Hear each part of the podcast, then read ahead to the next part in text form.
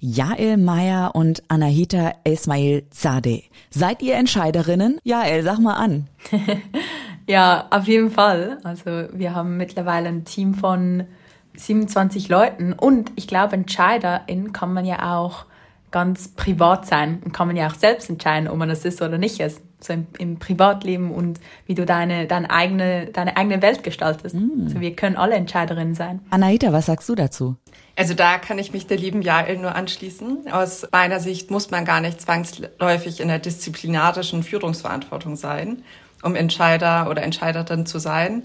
Aber tatsächlich bin ich auch Managerin und ähm, habe da auch ein großes Team. Und was diese beiden Frauen euch mitgeben können und warum das Ganze auch eine Generationenfrage ist, das hört ihr jetzt. Campus Beats. Wir sprechen mit den klügsten Businessköpfen einfach über das, was sie wirklich bewegt. Campus Beats, dein Business Update. Worum geht's? Aktuelle Trends, neue Skills, Bücher. Campus Beats. Hi, schön, dass du wieder da bist und in Campus Beats reingeklickt hast. Wir alle sind ja Kinder unserer Zeit, oder? Und handeln oft danach. Nach dem, was wir als normal kennengelernt haben. Äh, wobei ihr euch das normal in Anführungszeichen vorstellen könnt, bitte, ja? Aber wir lernen ja eben durch unsere Erfahrung. So tickt unser Hirn. Durch das, was klappt und nicht klappt. Und dann speichern wir es uns ein. In den ersten sechs Lebensjahren ganz besonders. Und das prägt uns.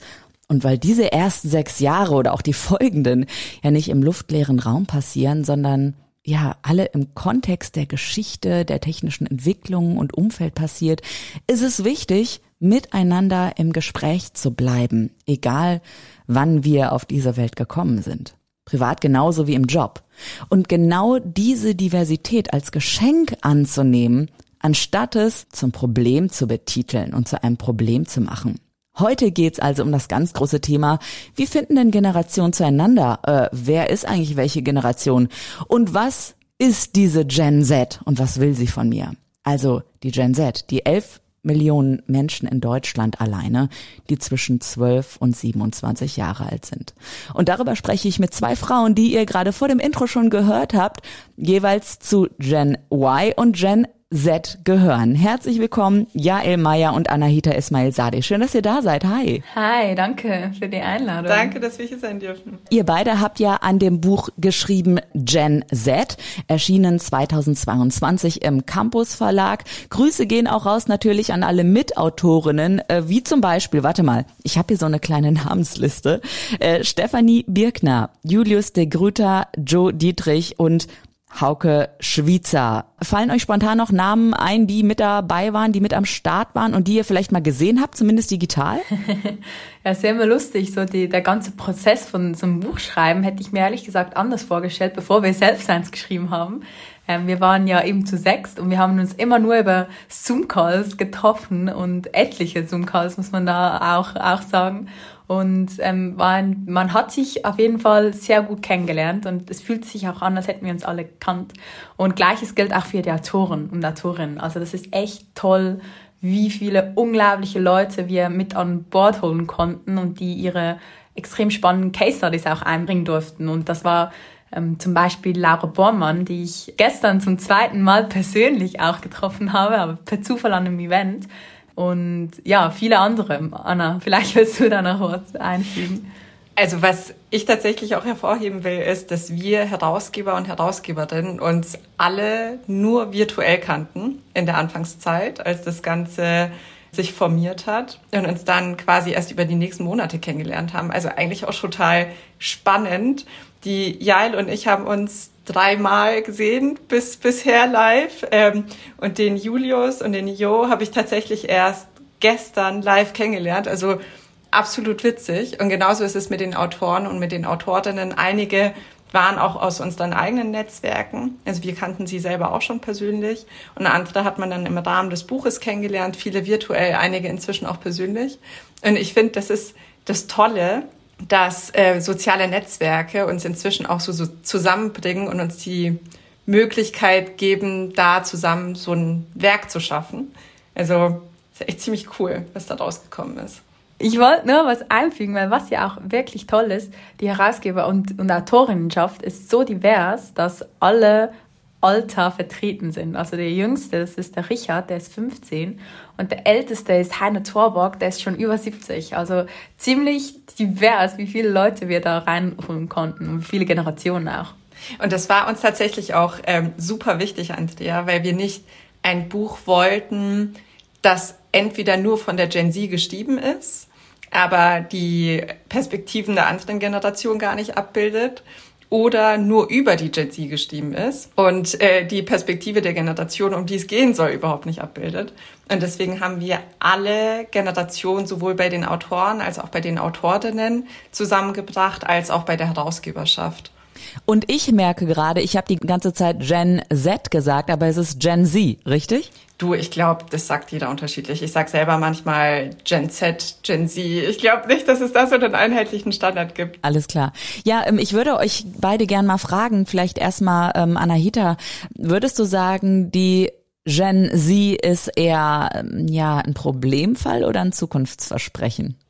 Also was ich vorab wirklich sagen möchte, ist, dass es gar keinen Sinn macht, eine Generation ganz dogmatisch über Kamm zu scheren.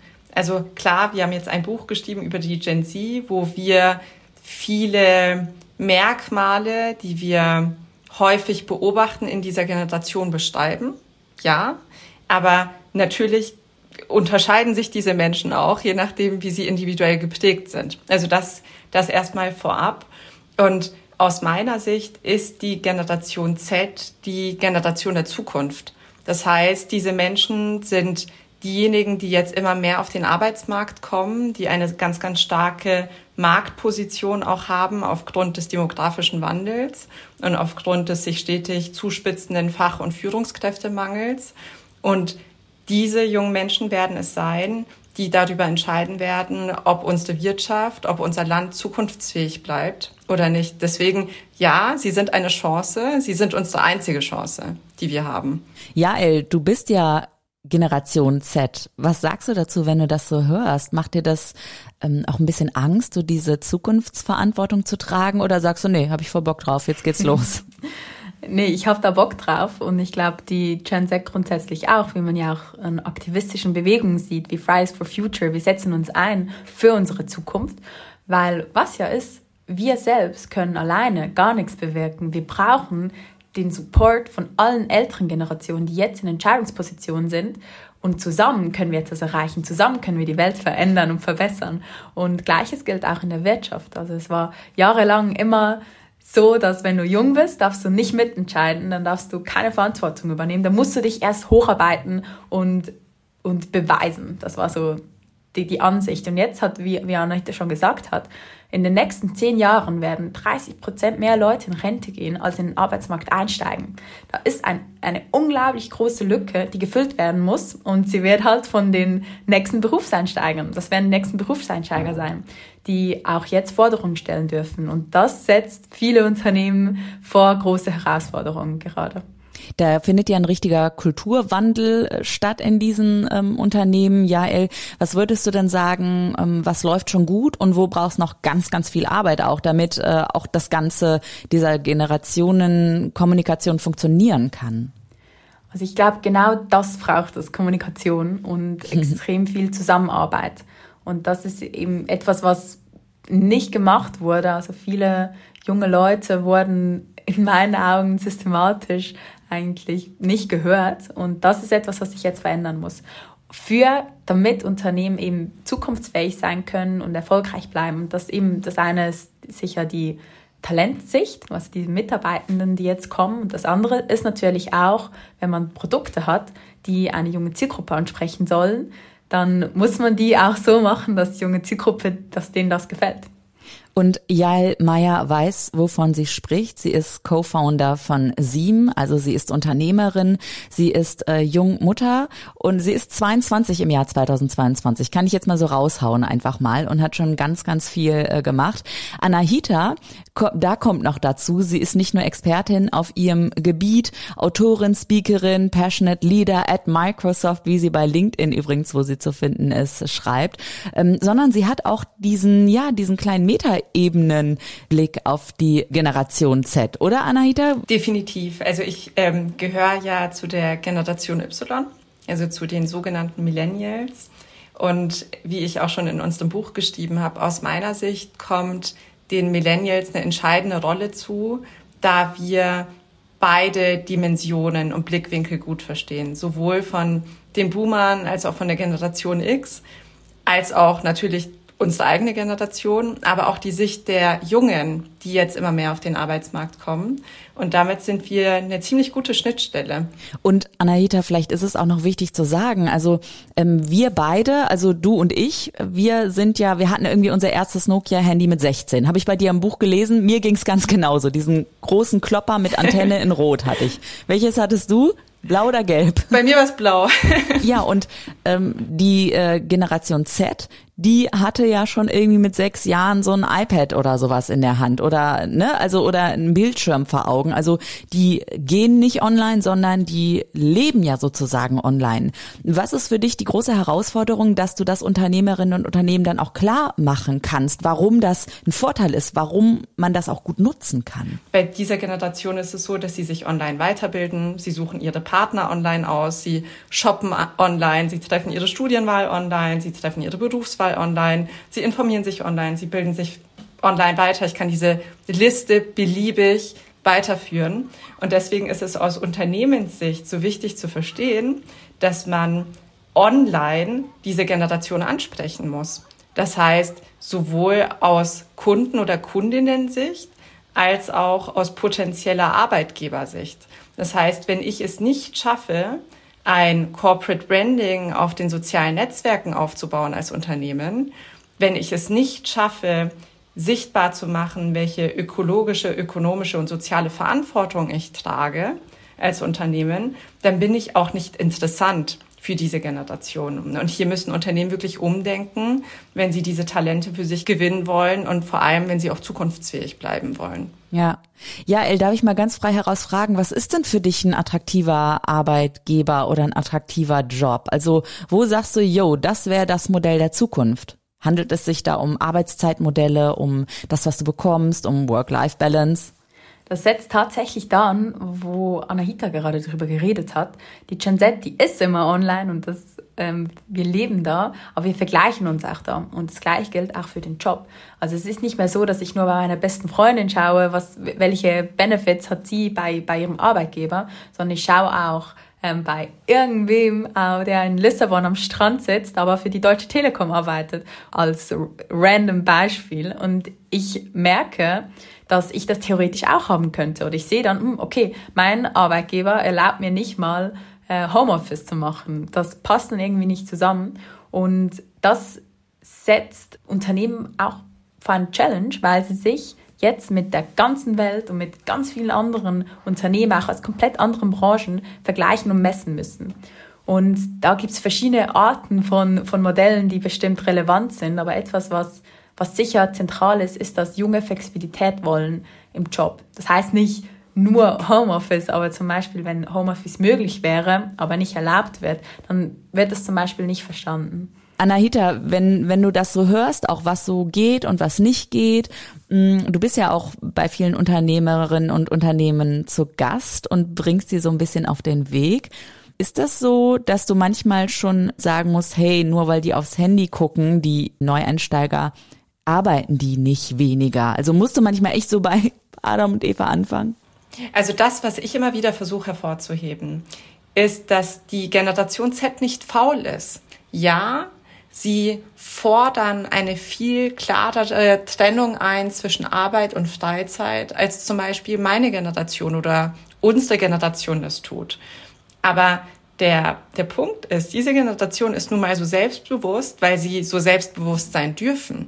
Und sie wissen ganz klar, was sie wollen und was sie nicht wollen. Und ich erlebe die Generation Z als wahnsinnig motiviert und engagiert. Das, was sie sehr unterscheidet von ihren Vorgängern, ist nur, dass sie nicht dieses toxische Workaholic-Mindset haben, wie viele von uns, wie beispielsweise ich selbst auch noch ein Stück weit, dass man denkt, man müsse sich selbst mit Überstunden und Arbeiten am Wochenende und so weiter was beweisen. Und ich musste zum Beispiel stark an mir arbeiten in den letzten Jahren, um das abzulegen. Und wir sind ja alle ein Stück weit so geprägt worden. Und dieses Verständnis ändert sich. Und ich denke, wir alle müssen verstehen, dass mit diesem Mindset der neuen Generation für die Arbeitswelt auch eine wahnsinnige Chance einhergeht. Denn faktisch sprechen wir jetzt nicht mehr von dem Arbeitgebermarkt, wo sich die Unternehmen handverlesen, die Rosinen herauspicken konnten von den Bewerbern, von den Bewerberinnen. Nein, wir haben einen Arbeitnehmermarkt, wo sich die Talente selber aussuchen können, wo sie arbeiten wollen, wo sie nicht arbeiten wollen und vor allem, wo die Hemmschwelle auch viel niedriger ist, ein Unternehmen zu verlassen, wenn es einem dort nicht mehr so gut gefällt. Und ja, die Generation Z wechselt nun mal das Unternehmen sehr schnell wenn es ihr dort nicht mehr gefällt. Und das können sie auch tun. Und es bringt Unternehmen aber auch dazu, sich zu reflektieren und sich vor allem auch zu transformieren. Das interessiert mich sehr. Da würde ich gerne noch mal tiefer einsteigen. Beat on Repeat. Weißt du, Anahita, das ist ja auch so eine Sache, die ähm, durch die wirtschaftlichen Umstände so gegeben ist, sozusagen. Ne? Die Nachkriegsgeneration hat sehr viel gearbeitet, danach wieder eine Generation, so wie wir auch total toxisch teilweise gearbeitet hat, so dass die Generation Z sich das mehr aussuchen kann. Spielt da vielleicht auch so eine Art von neidischem Blick der älteren Generation auf die jüngeren oder arbeiten muss wehtun und dann ist es erst richtig gut. Spielt das auch mit rein, das Emotionale, womit du dann auch umgehst in den Firmen selbst? Ich würde eher sagen, dass es etwas mit gesellschaftlicher Prägung zu tun hat. Also die Millennials werden ja auch als die Generation Praktikum bezeichnet. Als du und ich auf den Arbeitsmarkt kamen, war der Arbeitsmarkt sehr hart umkämpft mit der Konsequenz, dass sehr, sehr viele erstmal in unbezahlten Praktika arbeiten mussten, um irgendwie diese Lücke zu füllen im Lebenslauf. Und wenn man dann eine Festanstellung fand, war diese sehr, sehr oft befristet. Und man konnte eigentlich nur darauf hoffen, dass ähm, die Anstellung irgendwie verlängert wurde und die war dann oft wieder befristet. Und damit nahm sich die Millennial-Generation oder auch die Vorgängergeneration, die Generation X, die nahmen sich das gar nicht so raus, solche Forderungen zu stellen und nahm, nahmen damit auch viel mehr toxische Strukturen, schlechte Chefs, schlechte Unternehmenskulturen in Kauf. Und ich denke, so wie ich vorhin schon gesagt habe, dass diese Prägung sich daher so tief eingefressen hat in das Mindset der Menschen, dass es für sie jetzt oftmals sehr verwunderlich ist, wenn dann eine Generation diesen Luxus hat, um einfach zu sagen, hey, nee, nee, ganz ehrlich, mir liegt die Arbeitswelt offen.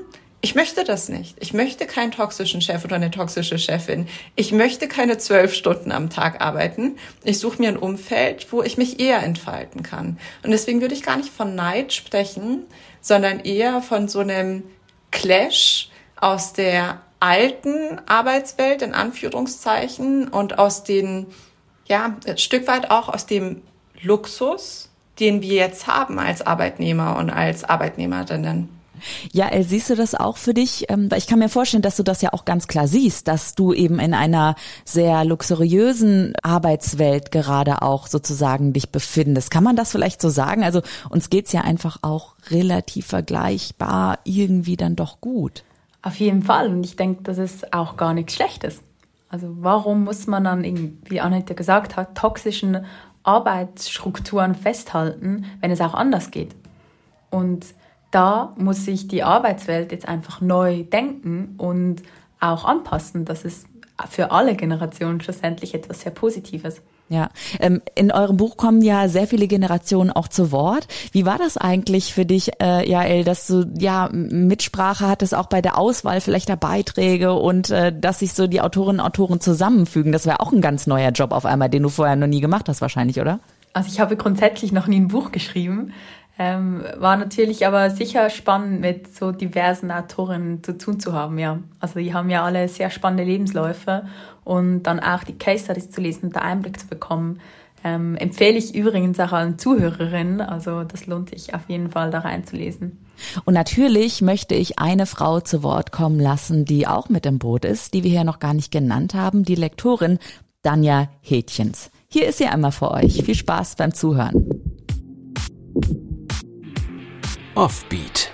Die Arbeit an dem Buchprojekt Gen Z war äußerst intensiv. Aufgrund der gemischten Herausgeberschaft haben wir das Thema des Buches geradezu direkt in der Praxis ausgelebt. Das fand ich sehr spannend, aber auch nicht immer so ganz ohne.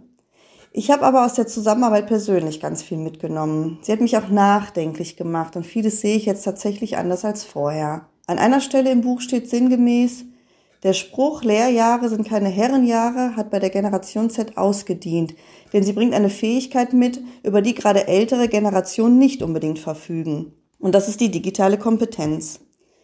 Das war für mich irgendwie wie so ein Augenöffner, denn wenn sich Ältere und Jüngere auf Augenhöhe begegnen und bereit sind, voneinander zu lernen, ist es die beste Basis für unsere Zukunft. Und das Buch ist voll von Beispielen, wie das in der Praxis funktionieren kann.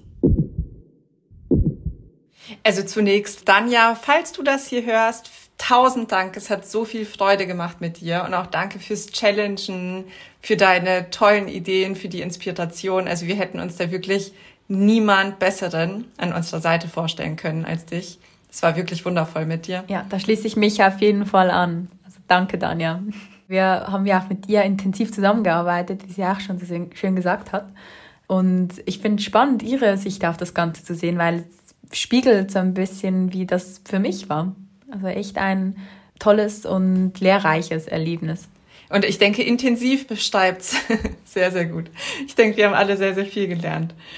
Anahita, wie hast du das hinbekommen, nach allem, was du schon machst, dann auch noch Buch mit herausgeben, mit äh, reinschreiben auch. Du hast dich ja dem Thema gewidmet, äh, der neue Führungsanspruch der Generation Z. Jael hatte das Thema mit uns bitte reden und nicht über uns, natürlich auch alles nachzulesen. Ähm, ja, erzähl mir was dazu, Anahita. Mein Tag hat auch nur 24 Stunden, das ist wahr. Also ich denke, das, was wahnsinnig wichtig ist, ist zu priorisieren und zu schauen, was ist mir wichtig, was kann ich auch mal stehen lassen, was, was muss heute noch passieren und wo passiert gar nichts, wenn ich mir da meine Woche Zeit lasse. Und das, was natürlich stimmt, ist, ich habe relativ wenig Freizeit, aber dadurch, dass die Dinge, die ich tue, mir so viel Spaß machen, habe ich auch gar nicht das Gefühl, ausgelaugt zu sein. Und von daher war es mit dem Buch genauso. Es war in der Phase, als wir das Buch geschrieben haben, sehr, sehr intensiv, aber zugleich auch sehr bereichernd und lehrreich für uns alle. Von daher würde ich diese Zeit ungern missen. Also wir haben sehr, sehr viel mitgenommen alle.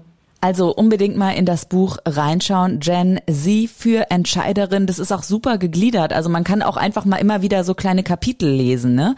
Also erstmal, äh, wie gewinne ich die Generation für mein Unternehmen? Welche Fähigkeiten hat die Generation? Wie erreiche ich die Generation dann als Zielgruppe auch? Und wie sieht eigentlich ein Umfeld aus, um die Menschen dann auch die jungen Menschen ins Unternehmen ranzuholen? Und vor jedem Kapitel sind dann die Autorinnen und Autoren übrigens als gezeichneter Avatar zu sehen. Sehr witzig. Hat euch auch gefallen sicher, oder? Als ihr das gesehen habt? Ja, das war, das war auch bewusst so geplant, weil das sollen eigentlich ein bisschen einen Einblick auch ins Metaverse geben, was ja auch ein Thema der Zukunft ist. Und die tolle Lorena Lück hat das ähm, designt. Das ist eine junge Schweizer Illustratorin. Und was man äh, nicht weiß, das haben wir gar nie richtig kommuniziert, aber die bewegen sich auch. Das sind tatsächlich Animationen, die man mit der App Artify scannen kann und dann bewegen sich, äh, werden die, erwachen die Figuren zum Leben. Das ist auch ziemlich cool. Also muss man sich unbedingt, muss man unbedingt ausprobieren. Wie könnte es anders sein bei dem äh, Generation Z Buch? Natürlich gibt's da auch einen Avatar, der sich dann online bewegt. Klickt unbedingt mal rein und blättert auch mal das Buch auf, erschienen im Campus Verlag im Jahr 2022. Gen Z für Entscheiderinnen. Heute habe ich gesprochen mit Jael Meyer und Anahita Ismail Zadeh. Herzlichen Dank euch beiden. Cool, dass ihr euch die Zeit genommen habt. Und ähm, was macht ihr jetzt als nächstes? Wo geht's hin? Ich gehe nach Paris in zwei Stunden. Stunden. Das heißt, ich muss mich jetzt auf den Weg machen.